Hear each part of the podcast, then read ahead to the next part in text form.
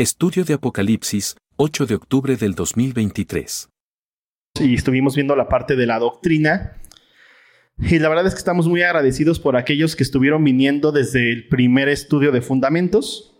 La próxima semana, como les, decís ahí al, final, descansamos una semana de, de fundamentos. Vas a poder dormir una horita más, media hora más pero el domingo 22 de octubre reanudamos con Fundamentos Economía. Entonces, si tú no viniste a la primera parte de Fundamentos, te invitamos. No te sientas como con, esa brecha de decir, no es que no vine ya no voy a entender. Vamos a ver algo completamente distinto. Vamos a enfocarnos en la parte de la economía. Y como Isaí les decía, se trata de edificar, de ver cómo podemos no solamente ser edificados nosotros, sino también edificar a la iglesia. Porque, hermanos, si algo estamos buscando dentro de esta iglesia Harvest es que tú puedas saber cuál es tu don y de qué manera puedes servir a la iglesia. No queremos hermanos que solo estén escuchando y se estén nutriendo solamente, sino queremos que tú también puedas enseñar a otros, edificar a la iglesia. Entonces, resumen de Apocalipsis. Vamos a iniciar. Este, voy a, voy a seguir quejándome todo, todo el resumen. Eh, porque también ahí se pasa, o sea, casi dos meses para ver los primeros tres capítulos y en dos semanas ve el cuatro y el cinco, si es como de tantita vergüenza, por favor. Porque además, Fundamentos sí lo terminó a tiempo. Yo dije, Fundamentos va a terminar 11.5, conociendo a Isaí. Y yo, sorpresa, lo terminó a las 10.50. Entonces, tenemos una, tarea ardua. Eh, rápido, ¿Alguien se acuerda qué significa Apocalipsis? Exacto, revelación, revelaciones. Es el libro de las revelaciones. Y como veíamos desde el principio, no íbamos a, a tener este acercamiento a Apocalipsis desde esta, vida, desde esta vista hollywoodense, desde esta perspectiva. A los que pudieron estar en fundamentos, yo les platiqué de mi contexto como creyente, de cómo desde pequeño estuve asistiendo a la iglesia y la doctrina que yo llegué a escuchar pues estaba bien completamente alejada. Yo sí me acercaba a Apocalipsis con un terror absoluto. O sea, yo me acuerdo, eh, iba, iba a iniciar el año 2000, el milenio iba a entrar y estaba a flor de piel el tema del fin del mundo y del apocalipsis. Yo iba en sexto de primaria y me acuerdo que un día en el recreo de repente todos los chavillos empezaron a ver el cielo y había como un arco iris alrededor del sol y alguien empezó a decir, ya es el fin del mundo.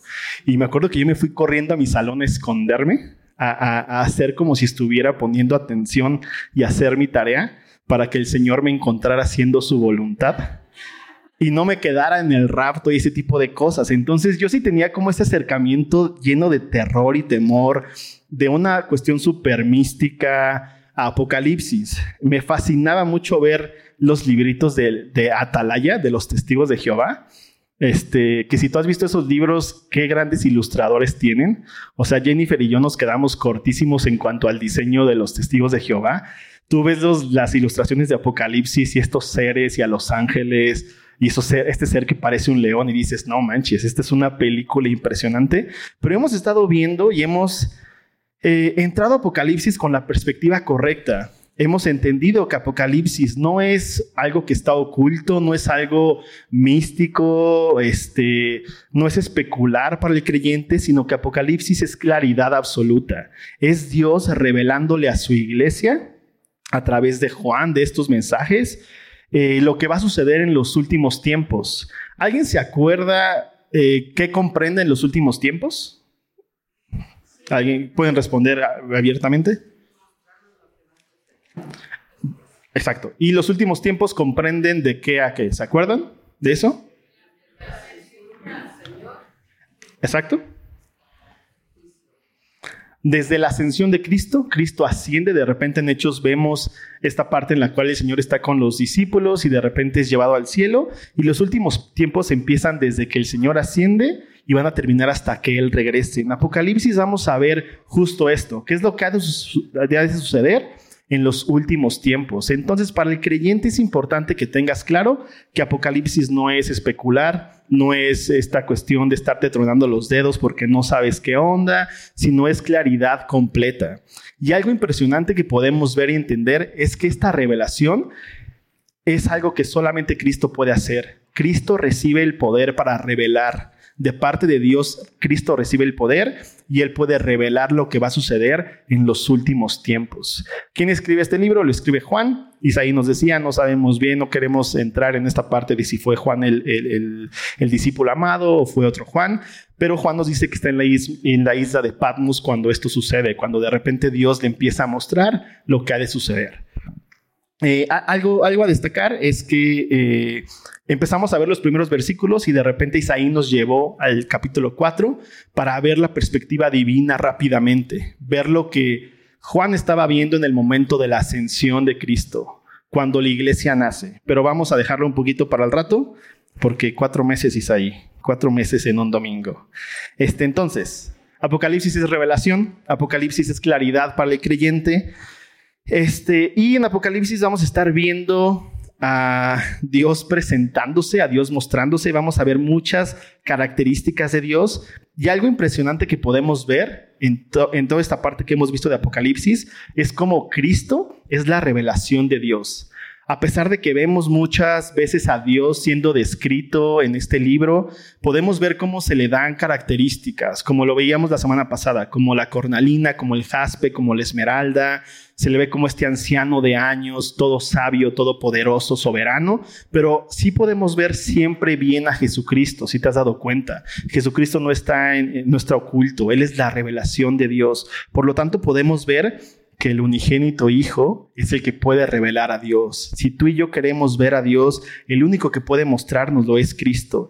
Y acompáñame rápido al versículo 4.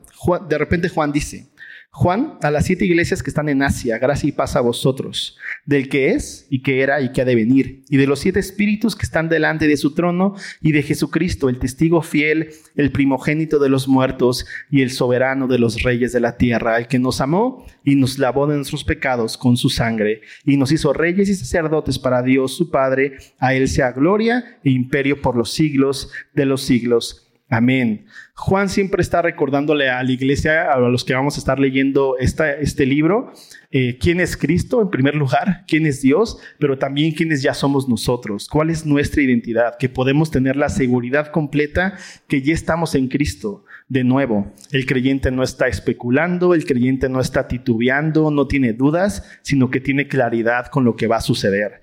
Y de repente dice, bienaventurado el que lee y los que oyen las palabras de esta profecía y guardan las cosas en ella escritas, porque el tiempo está cerca. Tú y yo, como creyentes, como, como personas que ya tenemos nuestra identidad en Cristo, podemos completamente, tenemos la capacidad de escuchar eh, más adelante vamos a entrar a los mensajes, a los siete mensajes de las iglesias. Y algo que me encanta en estos mensajes es que podemos ver que siempre, eh, de cierta manera, están divididos eh, de la misma manera. Siempre Dios se presenta a estas iglesias de una manera específica de acuerdo al mensaje que, que va a estar dando. Dios a cinco iglesias les reprocha cosas a dos iglesias no tienen nada de qué reprocharles, pero también vemos que al final Dios les da una promesa, les da una esperanza. A, estas iglesias a las cuales les reprocha, siempre les está insistiendo en arrepentirse. Podemos estar confiados que para la iglesia eh, existe esta cuestión en la que no, no, existe la parte de la imposibilidad.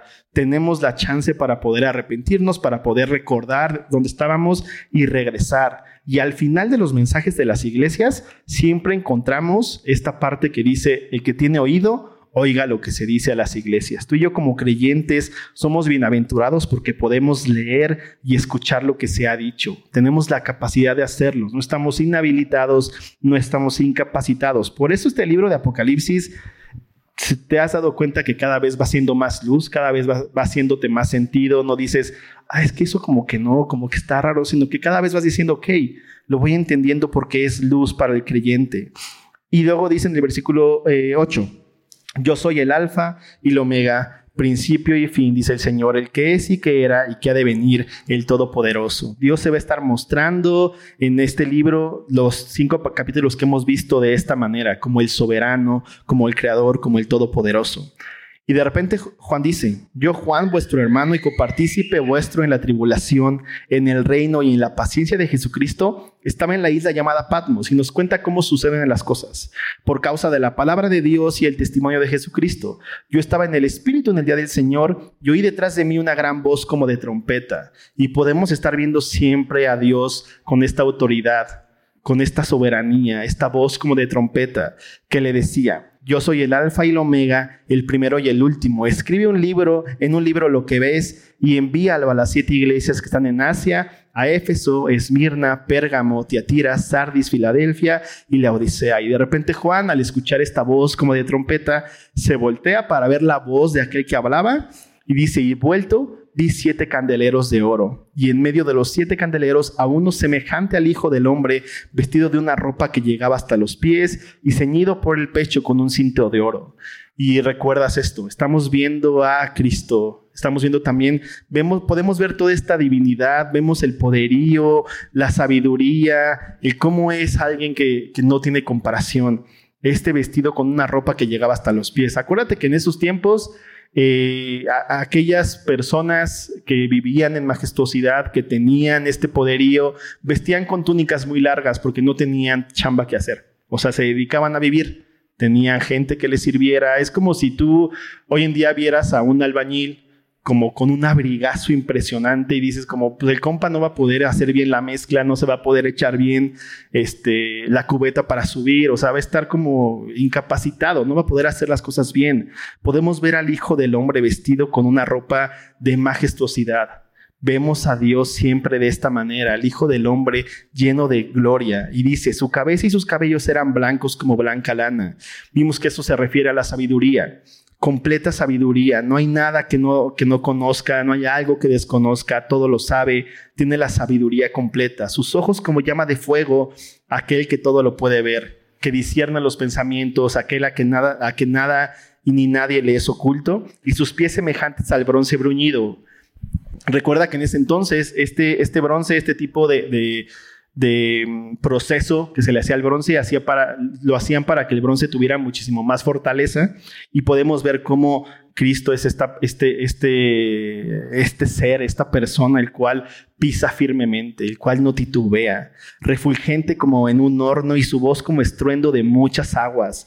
Tenía en su diestra siete estrellas la plenitud completa, y de su boca salió una espada aguda de dos filos, y su rostro era como el sol cuando resplandece en su fuerza. Cristo, el verbo de Dios. De su boca salió una espada aguda de dos filos. Cuando le vi, dice Juan, caí como muerto a sus pies, y él puso su diestra sobre mí, diciéndome, no temas, yo soy el primero y el último, y el que vivo y estuve muerto, me hace aquí que vivo por los siglos de los siglos, amén, y tengo las llaves de la muerte y del Hades, y de repente este que estuvo vivo y que, que, murió y que vive, le dice, escribe las cosas que has visto, las que son y las que han de ser después de estas. Entendemos que el Apocalipsis nos presenta las cosas que vamos a estar viviendo en este tiempo presente, que son los últimos tiempos, nos muestra las cosas que sucedieron en el pasado, pero también nos va a explicar y nos va a revelar las cosas que han de suceder en el futuro. Por eso para el creyente esto es claridad completa, es luz. Y de repente dice Juan, el misterio de las siete estrellas que has visto en mi diestra y de los siete candeleros de oro. Las siete estrellas son los ángeles de las siete iglesias y los siete candeleros que has visto son las siete iglesias. Y aquí Juan va a empezar a escuchar los mensajes a las iglesias. Y como vimos en Apocalipsis, en estos mensajes, siempre se va a referir y siempre le va a escribir a los ángeles de las iglesias. ¿Alguien se acuerda qué era lo que representaba el ángel de las iglesias?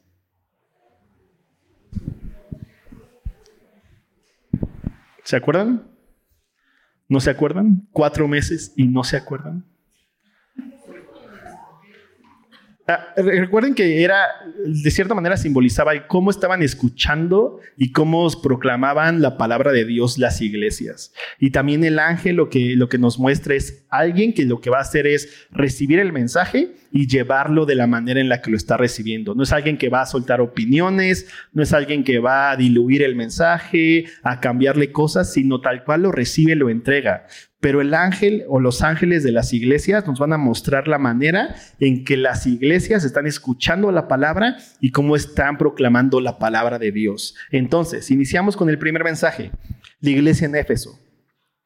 Eh, rápidamente, ¿la iglesia en Éfeso eh, le reprocha algo a Dios o no le reprocha algo a Dios? Sí le reprocha. La iglesia en Éfeso, eh, como les decía, los mensajes son cinco mensajes a iglesias a los cuales Dios les reprocha algo, dos mensajes a los cuales Dios no les reprocha nada, sino que de hecho les aplaude lo que están haciendo, cómo lo están haciendo, cómo están andando. Y vemos siempre que Dios se presenta de una manera específica. En, Efeso, en, la iglesia de Éfeso, Dios se presenta como el que tiene las siete estrellas en su diestra, el que anda en medio de los siete candeleros de oro, aquel que tiene toda la plenitud, aquel que no le falta absolutamente nada.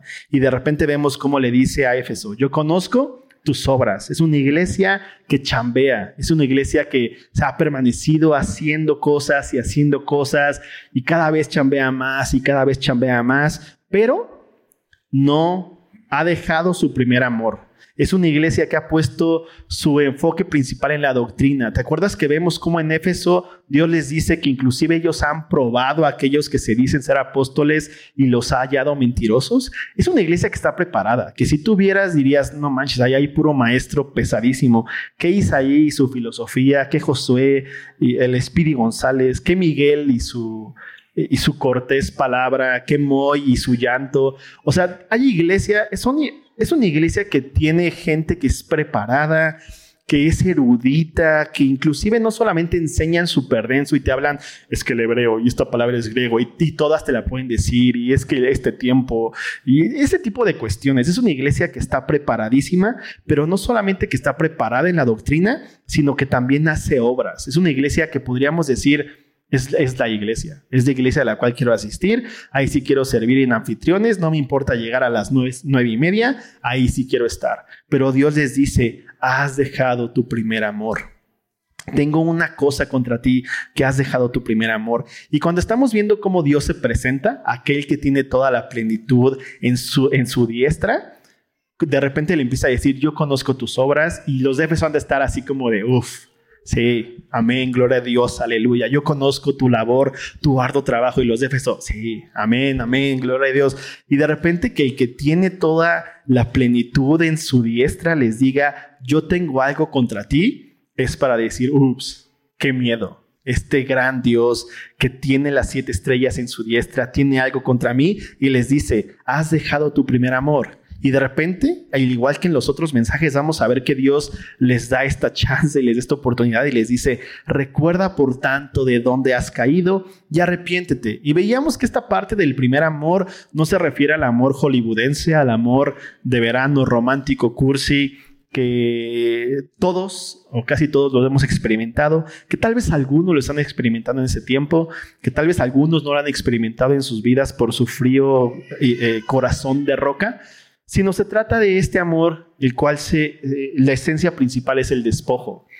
Hemos visto que es una iglesia que sí tiene doctrina, que sí tiene obras, que está haciendo varias cosas, pero que han dejado de amarse entre ellos, que ya no están amándose, ya no están soportándose, ya no están perdonándose, sino que están todo el tiempo eso, buscando cómo crecer, buscando cómo hacer más cosas, buscando cómo que eso, o sea, que la iglesia crezca, que seamos de más impacto, que tengamos seamos más relevantes, más trascendentales y de repente Dios les dice, has dejado tu primer amor. Por lo tanto, recuerda de dónde has caído y arrepiéntete. Y le dice Dios, y haz las primeras obras. Y me encanta porque lo que podemos ver acá es cómo las iglesias tienen la capacidad para hacer esto. Recordar de dónde han caído, arrepentirse y entonces hacer lo que tienen que hacer. Porque como iglesias son parte del cuerpo de Cristo, son el cuerpo de Cristo, tienen la capacidad de escuchar la voluntad de Dios y tienen la habilidad y la capacidad de hacer lo que Dios quiere que hagan. Entonces Dios les dice, arrepiéntete, ya haz las primeras obras. ¿Cuáles son las primeras obras que tienen que hacer? Amar despojarse completamente, amar a los hermanos, poner su vida por los hermanos, ver las necesidades de los otros y amar. Y Dios les dice, porque si no, vendré contra ti y quitaré tu candelero de su lugar si no te hubieras arrepentido. Y de nuevo, podemos decir, no manches, tronarnos los dedos y estar llenos de miedo, miedo, pero la iglesia en Éfeso, como la iglesia de hoy en día, tiene la capacidad para poder recordar tomarse un tiempo, ver de dónde han caído y empezar a y regresar a las primeras obras, en este caso que es el amor. Y de repente Dios les dice, pero tienes esto, que aborreces las obras de los nicolaitas. Y en estos siete mensajes de las iglesias vamos a encontrar tres doctrinas, la de los nicolaitas, la doctrina de Balaam y la doctrina de Jezabel, que son muy parecidas la una de la otra y si te das cuenta, es la voz del mundo. Algo que caracteriza también a estos últimos tiempos es que hay dos voces. La voz del mundo siempre está diciéndote qué es lo bueno, qué es lo que te conviene, qué es lo mejor, cómo es el éxito, qué es una vida plena de abundancia y, este, esta ondilla del equilibrio, del wellness y ese tipo de cuestiones. Y la voz de Dios, la voz que tú y yo hoy en día tenemos y la voz que tú y yo hoy en día podemos escuchar y seguir. Y de repente Dios les dice, aborreces, tienes esto, aborreces las obras de los nicolaitas, las cuales yo también aborrezco. Es importante la doctrina, mis hermanos. Los de Éfeso habían dejado su primer amor, pero tenían buena doctrina. Tal vez habían puesto mucho la, parte en la doctrina, habían olvidado la cuestión de amar, estaban enfocándose más en las obras, en el conocimiento y lo que queramos. Pero algo importante es que la sana doctrina va a, protegernos, si lo podemos ver de esta manera, o va a mantenernos en la, escuchando la voz de Dios, no dándole paso a la voz del mundo. Y vamos a ver cómo hay iglesias que al no tener una sana doctrina, al no tener esta madurez para discernir cuál es la voz de Dios y cuál es la voz del mundo, le han dado paso a la voz del mundo. Si tú y yo como creyentes no estamos escuchando constantemente la voz de Dios, no es de que no va a pasar nada, no es de que, ah, pues no importa, no se va a nutrir el chamaquito y va a tener anemia, no. Lo que va a pasar es que vamos a darle paso a la voz del mundo. Y hay muchas iglesias hoy en día que hemos podido ver eso te están hablando acerca del éxito, te están hablando acerca de la sanidad que necesitas, de poder ver en tu árbol qué fue lo que tu papá hizo y por eso estás cargando con ese tipo de cuestiones, de batallas. Vamos a ver este tipo de cuestiones. Pero a la iglesia de Éfeso, Dios le dice, aborreces la doctrina de los nicolaitas, la cual yo aborrezco. Y de repente Dios les dice, el que tiene oído, oiga lo que el Espíritu dice a las iglesias. La iglesia tiene la capacidad de escuchar porque es alguien que ya está viva. Los muertos no tienen la capacidad de escuchar, pero las iglesias sí tienen la capacidad. Y dice, al que venciere, le dará a comer el árbol de la vida, el cual está en medio del paraíso de Dios. Y vamos a ver cómo en todos estos mensajes vamos a encontrar al final siempre esta promesa bella de aquellos que, que, tienen, que van a vencer. ¿no? El eh, siguiente mensaje, Esmirna. Ay, está ahí, cuatro meses. Este, Esmirna. De nuevo, Dios describe al ángel de la iglesia en Esmirna. Eh, ¿Y qué le dice? ¿Cómo se presenta a Dios a esta iglesia? Como el primero y el postrero, el que estuvo muerto y vivió, el único sacrificio vivo se presenta de esta manera y le dice a la iglesia en Esmirna, yo conozco tus obras y tu tribulación y tu, tu pobreza. Es una iglesia a la cual no se le reprocha nada. Es la primera iglesia a la cual no se le reprocha nada, sino que al contrario, Dios inclusive le dice, has hecho bien las cosas. Y como vimos con Isaí, es una iglesia que si tú leyeras, yo conozco tus obras, decimos, ah, sí, iría a esa iglesia, pero de repente lees, y tu tribulación y tu pobreza, y decimos, ah, caray, no es Harvest por lo pobres, ¿no? Ah, caray, no es Harvest por las tribulaciones, pero no, es Esmirna estaban chidos, nosotros todavía no estamos tan chidos. ¿No? Y le dice, le dice Dios a Esmirna, yo conozco tus obras, tu tribulación y tu pobreza. Pero vemos que Dios ve las cosas no como el mundo las ve, sino las ve de acuerdo a su, manera y les dice, pero tú eres rico. Dios los ve y sabe que son ricos. Vimos que la iglesia en Esmirna es una iglesia madura, que está caminando como el Señor caminó y que de repente ya se está pareciendo al Señor. ¿Te acuerdas? Vimos esta cuestión impresionante en la cual esta iglesia de Esmirna se ve, se ve como el Señor, en debilidad, en pobreza. O sea, de repente encontramos en Isaías cuando dicen, no había, no había atractivo en él. Tú veías al Señor Jesús y decías, ¿Él es el Mesías? O sea, en verdad, eh, pues como, pues como que no me pareciera. Y de repente esta iglesia en Esmirna, en su madurez, al mantenerse amando en despojo, se parece a su Señor. Está en pobreza, en tribulación, y de repente le dice, y la blasfemia de los que se dicen ser judíos y no lo, no son, sino son sinagoga de Satanás. Y el Señor les dice, no temas en nada lo que vas a padecer. Estás en tribulación, estás en pobreza y además vas a seguir padeciendo. Y les dice, aquí el diablo echará a algunos de vosotros en la cárcel. Y es como, dame un break. O sea, neta, por favor, déjame estar tranquilo unos cinco minutos, una semana de tranquilidad, de serenidad, pero el Señor le dice a la iglesia de Esmirna, vas a seguir padeciendo, inclusive el diablo va a echar a algunos de ustedes en la cárcel para que sean probados y tendréis tribulación por diez días. Y el Señor les dice a la iglesia de Esmirna, aquel que estuvo muerto y vivió, el primero y el postrero les dice, sé fiel hasta la muerte. ¿Hasta dónde? hasta la muerte. Esta iglesia va a padecer, va a ser echada a la cárcel e inclusive van a tener que aguantar hasta morir. Es una iglesia a la cual si tú y yo la viéramos con nuestros ojos del mundo y nuestros ojos humanos, diríamos, paso, voy a estar orando por ustedes, pero yo ahí no me paro. Pero es una iglesia que el Señor no tiene nada que reprocharle, no le censura absolutamente nada y le dice, sé fiel hasta la muerte y yo te daré la corona de la vida. El que tiene oído, de nuevo te das cuenta cómo, cómo a repetir esto en cada mensaje, el que tiene oído, oiga lo que el Espíritu dice a las iglesias y que te quede muy claro, hermano.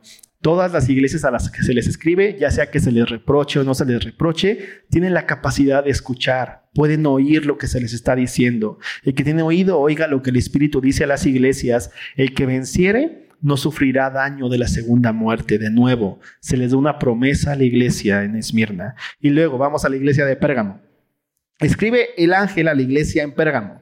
¿Cómo se presenta a Dios esta iglesia? Como aquel que tiene la espada aguda de dos filos. Esta espada que puede penetrar completamente todo, que puede discernir los pensamientos, las intenciones del corazón, le dice, yo conozco tus obras y dónde moras, donde está el trono de Satanás. El Señor conoce perfectamente la situación de la iglesia de Pérgamo. Sabe que está habitando donde Satanás mora. O sea, es, e, está peligroso. Es Iztapalapa y Catepec, Nezahualcóyotl juntos. Está intenso donde Pérgamo está. Y de repente Dios le dice, yo conozco dónde moras donde está el trono de Satanás, pero retienes mi nombre y no has negado mi fe, ni aun en los días en que Atipas, mi testigo fue fiel, fue muerto entre vosotros, donde mora Satanás.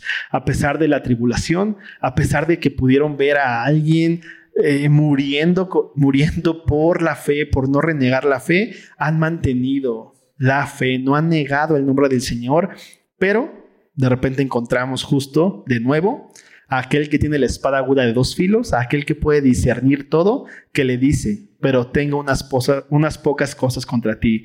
Y aquí encontramos la parte de la doctrina de Balaam. La iglesia de Pérgamo estaba reteniendo a aquellos que tenían la doctrina de Balaam, no los habían sacado, dejaban que estuvieran ahí en la iglesia, que tuvieran comunión con los hermanos, que fueran parte del cuerpo, y de repente les dice eso, o sea, tengo esto contra ti, has dejado que los que retienen la doctrina de Balaam estén. ¿Alguien se acuerda cuál es la doctrina de Balaam? A grandes rasgos.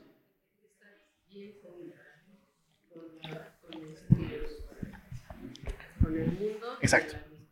Buenísimo. Pensar que puede servir a, dos señores y quedar bien con los dos. Pensar que puede servir al mundo y tener las bendiciones que el mundo te da y que Dios va a decir, eso es todo mi campeón, yo también te voy a bendecir. Pensar de esa manera, pensar que podemos estar sirviendo al mundo y a Dios al mismo tiempo y que todo va a estar bien, que no hay nada de malo. Esa es la doctrina de Balaam. Eh, justo cuando empezamos a ver este, este, esta parte del mensaje, Isaí nos llevó a ver eh, la porción de Balaam y vimos cómo este compa llegan para decirle, oye, por favor, maldice al pueblo de Dios. Y él, como de, déjame ver, deja consultarlo con, con su papá. Es como de, pues te va a decir que no, pero ahí va. Y consulta con el Señor y el Señor le dice no. Y está ahí como, bueno.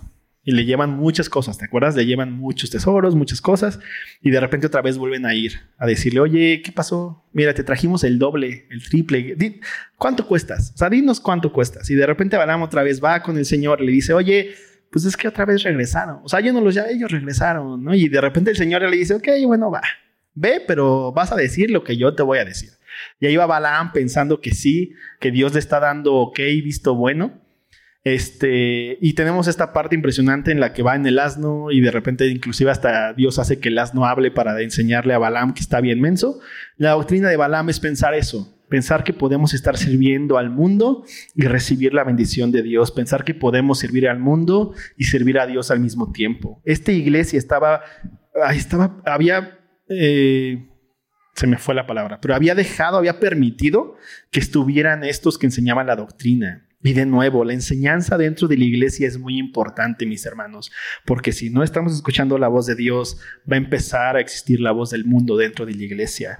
Y ayer lo decían varones, puede que seamos muy repetitivos, que te aburramos, Isaí siempre dice lo mismo, Josué siempre dice lo mismo, Miguel también, pero al menos Miguel se viste bien, y ese tipo de cuestiones. Pero es importante que estemos repitiendo las cosas. Eh, yo sí te ruego, no vengas con la ondilla de es que como que, pues como que aquí no enseñan cosas chidas. No, mejor me voy a otra iglesia. Pues, ok, si te vas a ir a otra iglesia en la que enseñan bien la doctrina, adelante.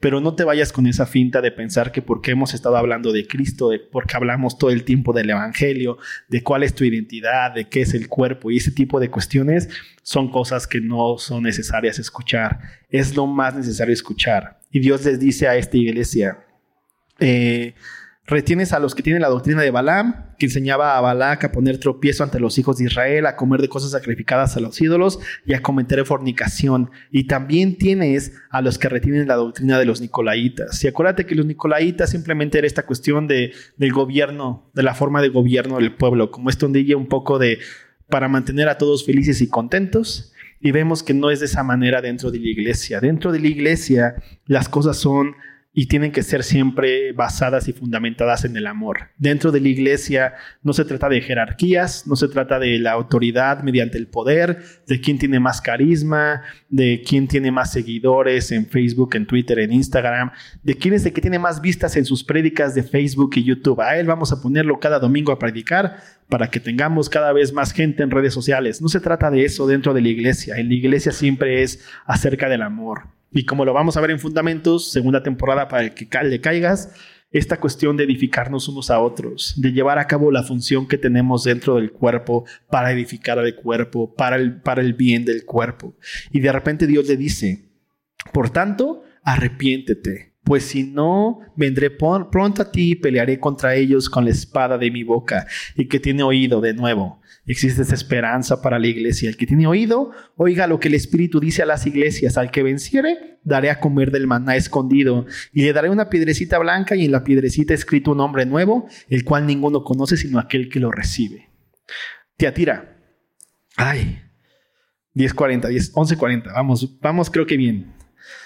Eh, ¿Cómo se presenta Dios a la iglesia, a la iglesia en Teatira? Como aquel que tiene ojos como llama de fuego y pies semejantes al bronce bruñido, aquel que todo lo ve, aquel que nada le es oculto y aquel que pisa firmemente, aquel que, aquel que no titubea, aquel que no es inamovible, se presenta de esta manera y le dice, yo conozco tus obras y amor y fe y servicio y tu paciencia y que tus obras postreras son más que las primeras. Esa también es una iglesia que dices, no manches, o sea, o sea, no solo tiene obras, no solo tiene amor, tiene fe, tiene servicio, paciencia y no solo eso, sus obras postreras, lo que ha hecho últimamente es muchísimo más que lo primero. O sea, es una iglesia que se han administrado perfectamente. O sea, es una iglesia, wow, cada vez va creciendo, se ve bien madura, se ve fortalecida, pero encontramos esto. Pero tengo unas pocas cosas contra ti, que toleras a esta mujer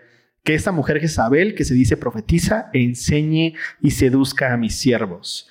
¿Alguien se acuerda de cuál es la doctrina de Jezabel?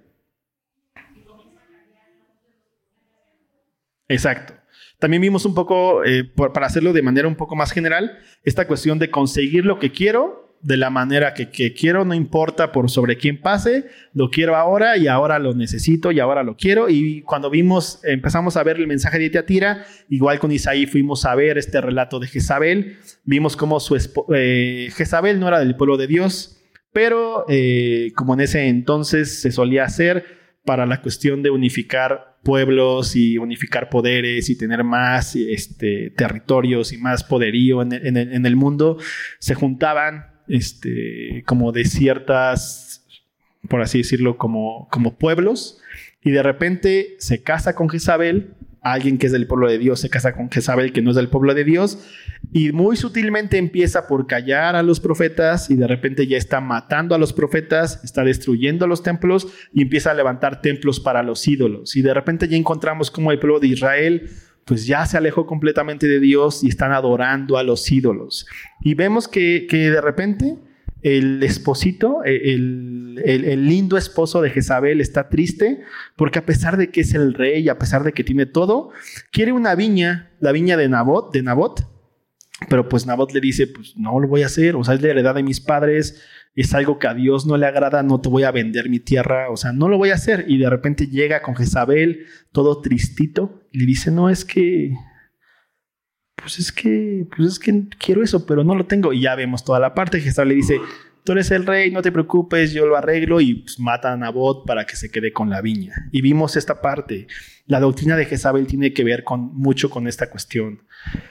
Pasar por quien sea, como sea, con tal de conseguir lo que tú quieres. Eh, y lo que sucede es esto.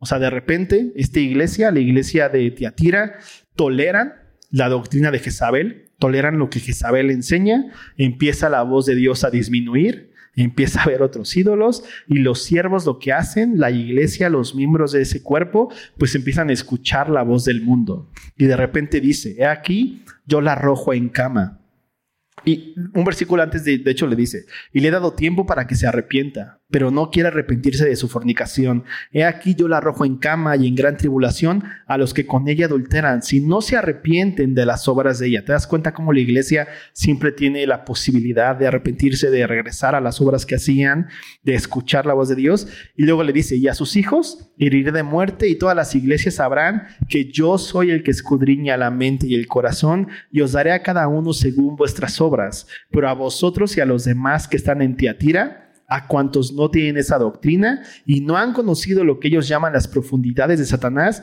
yo os digo, no os impondré otra carga. Y vemos que dentro de las iglesias, a pesar de que hay iglesias en las cuales están tolerando la doctrina de Balaam, la de los Nicolaitas, la de Jezabel, hay hermanos que se han mantenido fieles, hay hermanos que han seguido escuchando la voz de Dios, que siguen creciendo, que siguen madurando, que siguen nutriéndose con la palabra. Y Dios les dice a, estos hermanos en la iglesia de Teatira, no les impondré otra carga.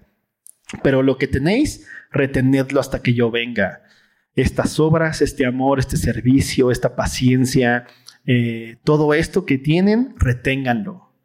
Y luego, luego le dice Dios, al que venciere, yo y guardaré mis obras hasta el fin, yo le daré autoridad sobre las naciones y las regirá con vara de hierro y serán quebradas como vaso de alfarero, como yo también la he recibido de mi Padre, y le daré la estrella de la mañana.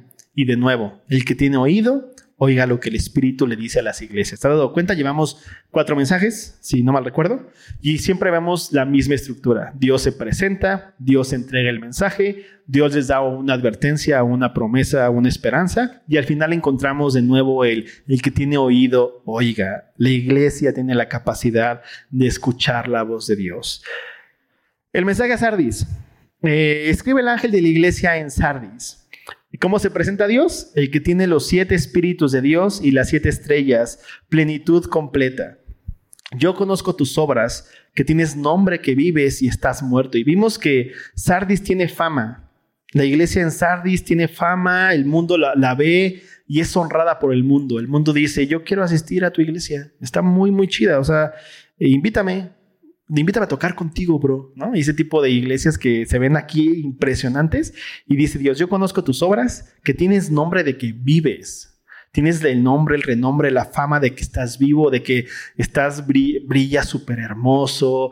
Eh, eh, vete nada más con cuánta, con cuánta vida, inclusive nos contagias de vida a los que estamos a tu alrededor. Pero Dios le dice, pero estás muerto. Vemos que Dios ve las cosas tal cual son. Y él le dice, sé vigilante y afirma las otras cosas que están para morir, porque no he hallado tus obras perfectas delante de, Dios. Acuérdate pues de lo que has recibido y oído y guárdalo y arrepiéntete, pues si no velas, vendré sobre ti como ladrón y no sabrás a qué hora vendré sobre ti, pero tienes unas pocas personas, te das cuenta igual que las otras iglesias que han tolerado, que están con doctrinas raras, aquí también en esta iglesia que tiene fama de que vive pero está muerta, hay hermanos, hay personas, miembros del cuerpo que, que están manteniendo el, nombre de Dios. Y dice, dice Dios, pero tienes unas pocas personas en Sardis que no han manchado sus vestiduras y andarán conmigo en vestiduras blancas porque son dignas, se han mantenido siendo lo que son, santos y sin mancha, saben cuál es su identidad, se comportan de esa manera, andan de esa manera, se mantienen en, la voluntad de Dios, escuchando la palabra de Dios, creciendo de acuerdo a, a la voluntad de Dios. Y dice Dios después, el que venciere será vestido de vestiduras blancas y no borraré su nombre del libro de la vida y confesaré su nombre delante de mi Padre y delante de sus ángeles. El que tiene oído, de nuevo, oiga lo que el Espíritu dice a las iglesias.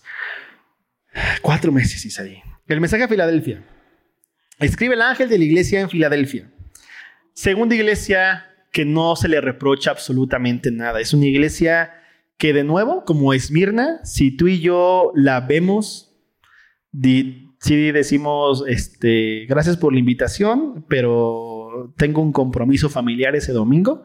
Y chécate lo que, cómo se presenta Dios. Esto dice el santo el verdadero, el que tiene la llave de David, el que abre y ninguno cierra y cierra y ninguno abre. Vimos cómo el mundo, eh, para el mundo el éxito es eh, abrir lo que está cerrado y cerrar lo que está abierto. Esa es la definición del éxito.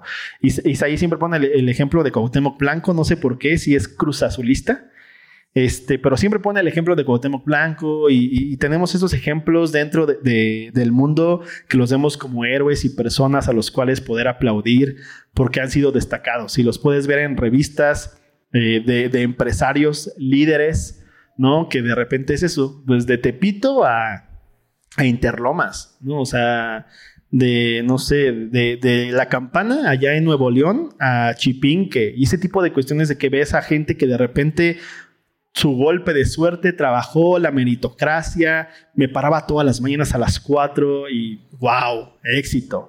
Y fíjate lo que dice aquí Dios. Yo te con Filadelfia, yo conozco tus obras. He aquí puesto delante de ti una puerta abierta, la cual nadie puede cerrar. Recuerda que el que siempre tiene la sartén por el mango, aunque no lo parezca, es Dios. Él tiene el poder para abrir y nadie cerrar. Él tiene el poder para cerrar y nadie puede abrir. Él tiene las llaves de David.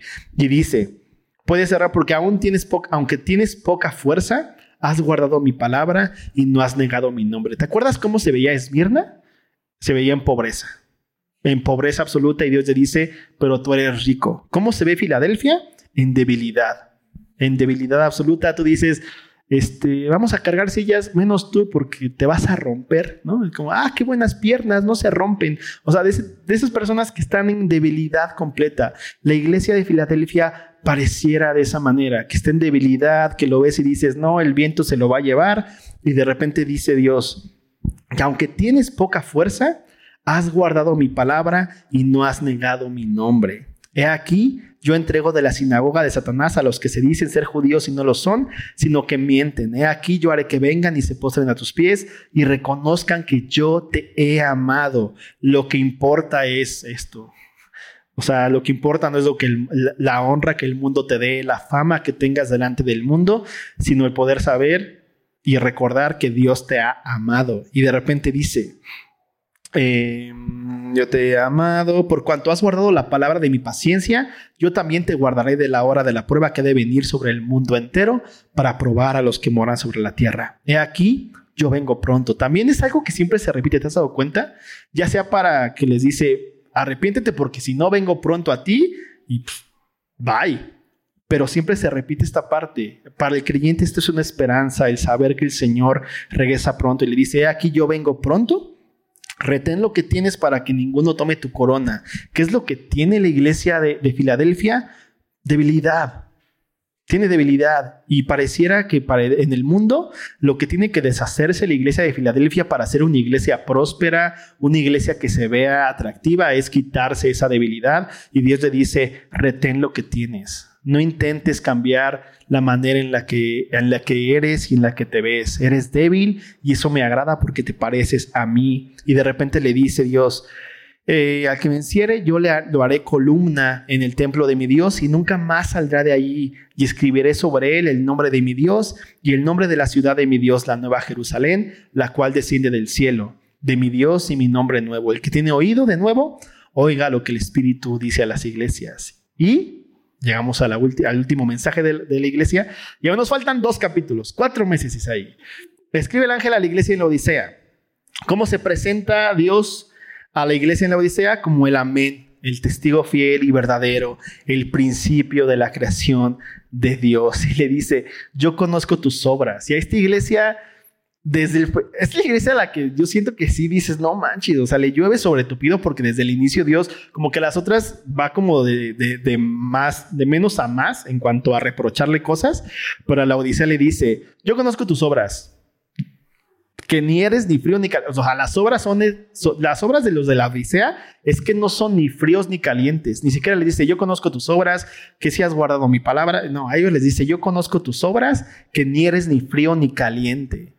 Ojalá fueras frío o caliente. O sea, ojalá estés o hirviendo o congelando, pero eres tibio. Por cuanto eres tibio, te vomitaré de mi boca. Eh, mi esposa, mi esposa es rara, ¿no? La amo mucho, pero no le gusta el café caliente, no le gusta el té caliente. Entonces, le, hierves el agua y tienes que echarle agua de garrafón porque le gusta tibio. Y es como, entonces, ¿para qué me hiciste calentar el agua? O sea, mejor ya que te gusta el té helado y el frappuccino y esas cosas. Este, pero un café tibio no está tan mal. Pero un consomé de barbacoa tibio, que ya, ya se separó la grasa del líquido y, los, y se te queda pegado en el paladar el cebo del consomé, no está padre. O sea, sí es como de luego, luego, échame una, otra coca con limón, por favor, para poder pasarme eso. Y Dios le dice, como no eres frío ni caliente, como eres tibio, te vomitaré de mi boca. Porque tú dices, fíjate cómo se ve la iglesia en la Odisea? ¿Cómo piensa que es? Porque tú dices, yo soy rico y me he enriquecido y de ninguna cosa tengo necesidad y no sabes que tú eres un desventurado, miserable, pobre, ciego y desnudo. Ya déjalo, ya está muerto. Aquí es como decirle al Señor, ya, ya, Señor, ya déjalos, pobrecitos, pero es necesario que la iglesia escuche. A esta iglesia al final igual Dios le dice, el que tiene oído, oiga. Y Dios le dice, por tanto, yo te aconsejo, a pesar de que se dicen ricos, que no tienen necesidad de Dios, ni de ningún hermano, ni de otra iglesia, ni de nadie, y son desventurados, pobres ciegos y están desnudos, Dios les dice, yo te aconsejo que de mí compres oro refinado en fuego para que seas rico y vestiduras blancas para vestirte y que no se descubra la vergüenza de, tus tu desnudez y unge tus ojos con colirio para que veas yo te aconsejo que de mí y de repente Dios vuelve a ponerlos en la perspectiva correcta. alinea de nuevo su visión y les dice, yo soy lo que tú necesitas y de mí obtendrás lo que necesitas, de mí compra lo que te hace falta. Y de repente Dios le dice, yo reprendo y castigo a todos los que amo, sé pues celoso y arrepiéntete. ¿Te das cuenta? Este versículo es bellísimo porque literal lo está diciendo, te estoy diciendo las cosas de la manera en la que tienes que escucharlas porque te amo te reprendo y te castigo porque te amo. Sé pues celoso y arrepiéntete. Tienes la capacidad, la odisea, en tu tibieza de arrepentirte. He aquí, yo estoy a la puerta y llamo. Si alguno oye mi voz y abre la puerta, entraré a él y cenaré con él y él conmigo. Y este es un versículo que se usa mucho en evangelismo, que no sé por qué se usa en evangelismo. Está rarísimo eso, pero se le está diciendo a una iglesia. Yo estoy a la puerta y llamo. Y tu iglesia abre y vamos a cenar juntos. Todo bien a la iglesia, no a los que no son iglesia, sino se le escribe a la iglesia. Y después dice, al que venciere, le daré que se siente conmigo en mi trono, así como yo he vencido y me he sentado con mi Padre en su trono. El que tiene oído, oiga lo que el Espíritu dice a las iglesias. Y en cinco minutos vamos a intentar ver el 4 y el 5, que Isaí lo hizo en un domingo. Este, y para ponerte el panorama general, el 4 y el 5 es la perspectiva divina que tiene Juan de lo que está sucediendo o de lo que va a suceder en los últimos tiempos. En el versículo, en el capítulo 4 podemos ver esta perspectiva de cuando Jesús es ascendido. En Hechos, tú puedes leer Hechos y estaría bueno que hicieras ese experimento de leer Hechos y luego el capítulo 4 de, de Apocalipsis, la ascensión de Cristo, para que veas la perspectiva terrenal, para que veas a los pobres discípulos ahí viendo que su Señor se fue y así de, ay, y ahí media hora esperando y de repente se aparecen ángeles y ¿qué hacen?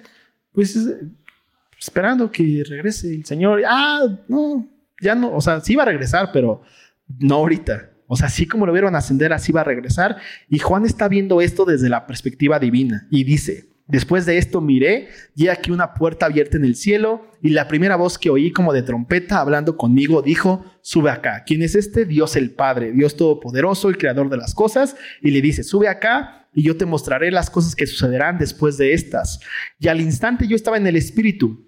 Y aquí un trono establecido en el cielo y vemos a Juan viendo la autoridad, la majestuosidad, lo impresionante de Dios, esta, esta cuestión divina, impresionante. Y dice, eh, y el aspecto del que estaba sentado era semejante a la piedra de, a piedra de jaspe y de coralina, y había alrededor del trono un arco iris semejante en aspecto a la esmeralda. Y vimos que esto es, eh, si lo podemos ver a grandes rasgos, es también el Antiguo Testamento, el, pacto que Dios hizo para con el hombre, entender cómo el hombre no podía ver nunca a Dios, a pesar de que quisiera y lo intentara, no podían ver realmente este Dios. Este Dios siempre estuvo oculto para con ellos. Y después vamos a ver al Cordero inmolado, a, la revelación de Dios. Y dice después, eh, y alrededor del trono había 24 tronos. Y vi sentados en los tronos a 24 ancianos vestidos de ropas blancas, con coronas de oro en sus cabezas.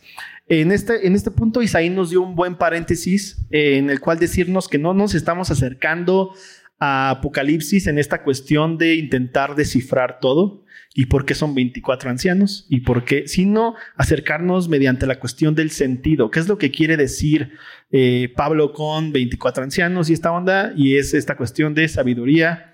Perdón, Juan.